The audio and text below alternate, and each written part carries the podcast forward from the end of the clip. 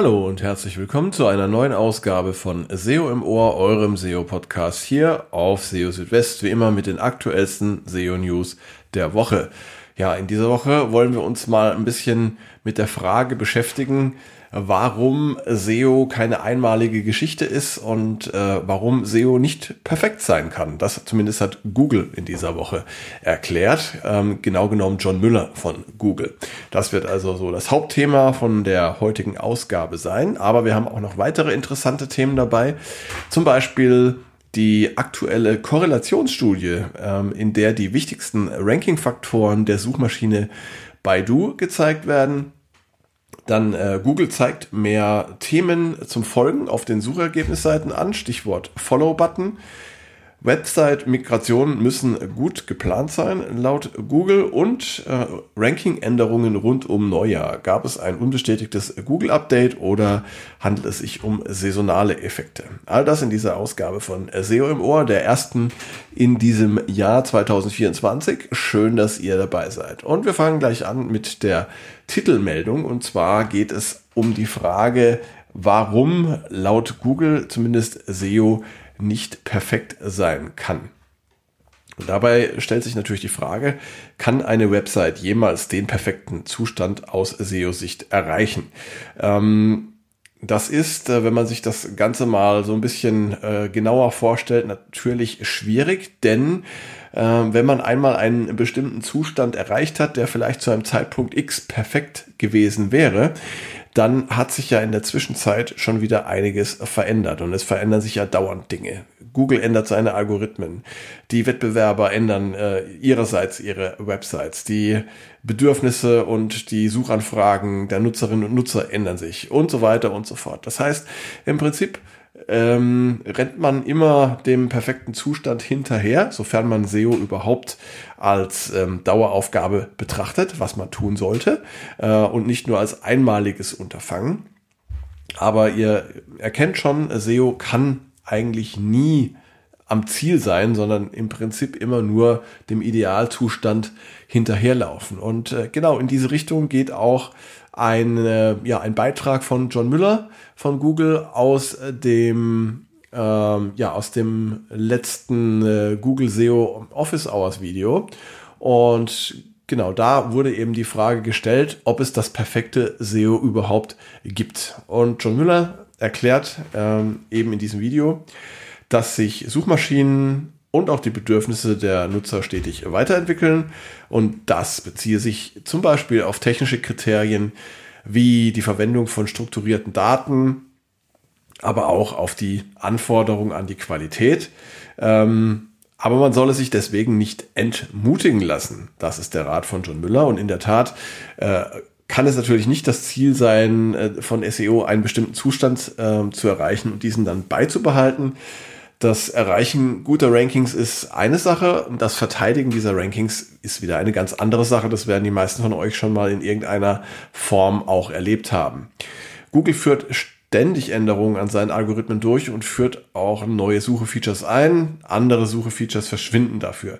Und natürlich sind, wie schon gesagt, auch die Wettbewerber aktiv. All das bedeutet, dass SEO ein dauerhaftes Unterfangen ist und es daher auch keinen perfekten SEO-Zustand geben kann, was aber kein Grund dafür ist, SEO dann einfach sein zu lassen. Im Gegenteil, ähm, man muss eben versuchen, dem Idealzustand immer möglichst nahe zu sein. Ja, so viel dazu. Dann ein anderes Thema und auch mal etwas jenseits von Bing, denn es gibt auf der Welt tatsächlich auch noch andere Suchmaschinen, wie zum Beispiel Baidu, die in China ja sehr wichtig ist. Und ähm, Baidu ist äh, insofern auch interessant, als äh, es äh, in dieser Suchmaschine ähm, andere Gewichtungen von Ranking-Faktoren gibt und ähm, auch andere Dinge, die man beachten muss, wenn man SEO für Baidu oder für China betreibt. Und äh, welche dieser Ranking-Faktoren für Baidu besonders wichtig sind, das zeigt auch äh, jetzt gerade eine neue Korrelationsstudie zu den Ranking-Faktoren, die von Markus Penzek und Kollegen ähm, veröffentlicht wurde. Und diese Studie in ihrer deutschen Variante, in ihrer deutschsprachigen Variante, gibt es exklusiv hier auf SEO Südwest zum Download im entsprechenden Beitrag. Ihr müsst also auch jetzt nicht irgendwie Newsletter abonnieren oder eure Namen äh, eingeben oder irgendwas, sondern ihr könnt die Studie einfach herunterladen, äh, indem ihr auf den entsprechenden Link klickt. Und äh, ja, ein paar kleine Einblicke hier äh, aus dieser Studie. Ähm, die Zeiten, als der Aufbau möglichst vieler Backlinks genügte, um gute Rankings in chinesischen äh, Suchermarkt oder in der chinesischen Suchmaschine Baidu zu erzielen, die sind vorbei. Inzwischen legt Baidu wie Google auch Wert auf hochwertige und relevante Backlinks, auf äh, technische Kriterien, eine gute User Experience und natürlich auch auf guten Content. Und all das geht aus dieser Studie von Markus Penzek hervor. Ähm, und äh, gleich vorweg einige Besonderheiten, die die sich äh, gezeigt haben in dieser Studie. Zunächst einmal noch, äh, wie wurde diese Studie überhaupt durchgeführt? Es wurden die Top 20 Rankings von ungefähr 10.000 Keywords aus verschiedenen Branchen betrachtet und dabei wurde dann jeweils die Korrelation verschiedener Faktoren mit den Rankings ermittelt. Ihr kennt ja, ähm, ihr kennt ja sicherlich auch diesen weisen Spruch, äh, Korrelation ist nicht Kausalität. Ähm, das heißt also, eine hohe Korrelation ist noch nicht zwingend ähm, auch ursächlich dann äh, oder als erklärend anzusehen, ähm, dafür, dass etwas wirklich ein Ranking-Faktor ist. Aber man kann natürlich schon bestimmte Erkenntnisse daraus ableiten. Und ähm, was eben in dieser Studie sich gezeigt hat, ist, dass die Ergebnisse stark geprägt sind von den äh, persönlichen Nutzerpräferenzen. Das heißt, angemeldete Nutzer in Baidu erhalten stark auf ihre Bedürfnisse zugeschnittene Ergebnisse. Und das richtet sich zum Beispiel danach, äh, wonach die Nutzer ja früher schon einmal gesucht haben. Und das scheint sich dann eben bei Du auch zu merken. Die Verwendung unterschiedlicher Browser wie Edge oder Chrome beeinflusst die Ergebnisse ebenfalls. Die Suchergebnisse werden auch stark vom äh, IP-Standort des jeweiligen Nutzers geprägt und das gilt auch für Cookies und andere Daten auf dem Gerät des Nutzers. Was auch noch aufgefallen ist in der Studie, Baidus eigene Dienste spielen auf den Suchergebnisseiten eine wichtige Rolle. Ungefähr 35 Prozent der Top 10 Suchergebnisse stammen von Baidus eigenen Angeboten. Und bei den Top-Positionen ist diese Dominanz noch stärker. Hier belegt Baidu rund 60 Prozent der Plätze mit eigenen Diensten. Die Wahl der Domain wirkt sich ebenfalls stark auf die Rankings aus. Chinesische Top-Level-Domains haben in der Präsenz auf den Suchergebnisseiten von Baidu einen Anteil von mehr als 20 Prozent und lokale Domain-Endungen stellen somit einen potenziellen Ranking-Faktor in Baidu dar. Auch klassische SEO-Elemente wie Titel, Meta-Description und Überschriften spielen eine wichtige Rolle für Baidu. Das gilt auch für die Übernahme von Keywords in die Alttexte von Bildern. Backlinks sind nach wie vor wichtig für gute Rankings in Baidu. Allerdings müssen diese Backlinks äh, von äh, wichtigen und relevanten Websites stammen. Also es genügt jetzt nicht mehr, äh, möglichst viele Backlinks einfach aufzubauen und dann zu hoffen, dass gute Rankings daraus folgen, sondern es müssen tatsächlich ähnlich wie bei Google auch hochwertige Backlinks sein.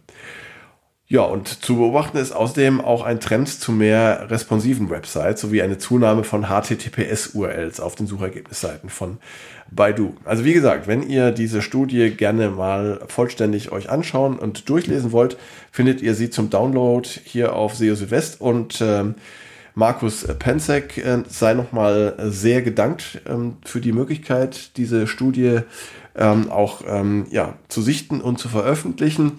Und ähm, ja, Markus Pensek hat ja jetzt äh, auch schon äh, viele Jahre Erfahrung gesammelt auf dem chinesischen Suchmaschinenmarkt. Er war ja vorher auch äh, bei Search Metrics und heute ist er Director SEO bei Jademond Digital und äh, ist da eben sehr stark auf Baidu fokussiert. Also vielen Dank nochmal an dieser Stelle. Ähm, wieder zurück zu Google und ähm, ich hatte ja schon ein paar Mal über die neue Follow-Funktion berichtet, ähm, die Google zumindest mal in den USA derzeit schon ähm, ausspielt. Google hatte ja im November 2023 diese Follow-Funktion zusammen mit anderen Features vorgestellt, die Google ja so ein bisschen mehr in Richtung Social-Media-Plattform rücken. Und dieser Follow-Button äh, erlaubt es dann eben, dass man interessierenden Themen und Websites folgen kann. Und äh, offenbar hat Google die Ausspielung des Follow-Buttons ausgeweitet Ähm, so schreibt Glenn Gabe zum Beispiel auf Twitter, Google zeige diesen Button inzwischen für viele Suchanfragen an, die News-Ereignisse auslösen. Und das äh, habe in den letzten beiden Wochen deutlich zugenommen. Und äh, folgt man einem Thema, dann kann das zum Ausspielen von äh, solchen Topic-Clustern, äh, wie man es nennen kann, in Google Discover führen. Das heißt also einfach äh, gehäufte Beiträge zu einem bestimmten Thema, dem man folgt. Und auch dafür hat Glenn Gabe ein äh, Beispiel auf Twitter gepostet. Das habe ich auch für euch in den Beitrag auf SEO Südwest ähm, übernommen. Und da sieht man eben, wie so ein Topic-Cluster dann aussehen kann. Nach wie vor zeigt Google den Follow-Button nicht auf deutschsprachigen Suchergebnisseiten an. Aber ich gehe mal davon aus, dass äh, die Ausweitung dieses Features ähm, jetzt für weitere Suchanfragen schon Rückschluss äh, zulässt, dass Google das Feature auch bald in äh, weiteren Ländern anbieten wird. Und diese Follow-Funktion ist sehr wichtig für Websites, die sowohl in der Suche als auch in Google Discover präsent sind. Und durch die Möglichkeit, bestimmten Themen, aber auch Websites zu folgen, kann sich dadurch der Traffic aus diesen Quellen erhöhen. Und das wird ähm, zudem noch durch verschiedene Zusatzfeatures rund um den Follow-Button verstärkt, welche die Suche und Discover noch enger miteinander verbinden. Website-Migration, das ist ja auch ein äh, Thema, was äh, SEOs immer mal wieder äh, begleitet oder auf das sie stoßen. Und äh, da hat jetzt Google auch empfohlen, äh, solche Website-Migrationen sehr sorgfältig zu planen und ähm, sich auch Gedanken zu machen, welche potenziellen Auswirkungen sich daraus ergeben können. Es gibt ja unterschiedliche Arten von Website-Migrationen. In manchen Fällen wird nur der Webserver gewechselt und bei anderen Migrationen äh, kommt es auch zur Änderung der URLs und der Inhalte. Und ganz gleich, welche Art von Website-Migration durchgeführt werden soll, John Müller rät zu einer sorgfältigen Planung und äh, dazu äh, muss zunächst einmal absolute Klarheit darüber bestehen, was denn genau geändert werden soll. Wichtig ist es hier, alle geplanten Änderungen mit möglichen Auswirkungen auf SEO irgendwo auch zu notieren, dass man da auch eine Liste hat, die man äh, prüfen kann. Und wenn es zu einem URL-Wechsel kommt, dann ist es empfehlenswert, sich zuvor die entsprechenden Tipps von Google anzusehen. Google hat ja dafür ein eigenes Hilfedokument erstellt und äh, Änderung der Inhalte und auch der Benutzeroberfläche können ebenfalls SEO-relevant sein. John Müller sagt weiter, es ist wesentlich aufwendiger, Dinge nach einer Migration aufzuräumen, als die Migration von Anfang an gleich sauber zu planen.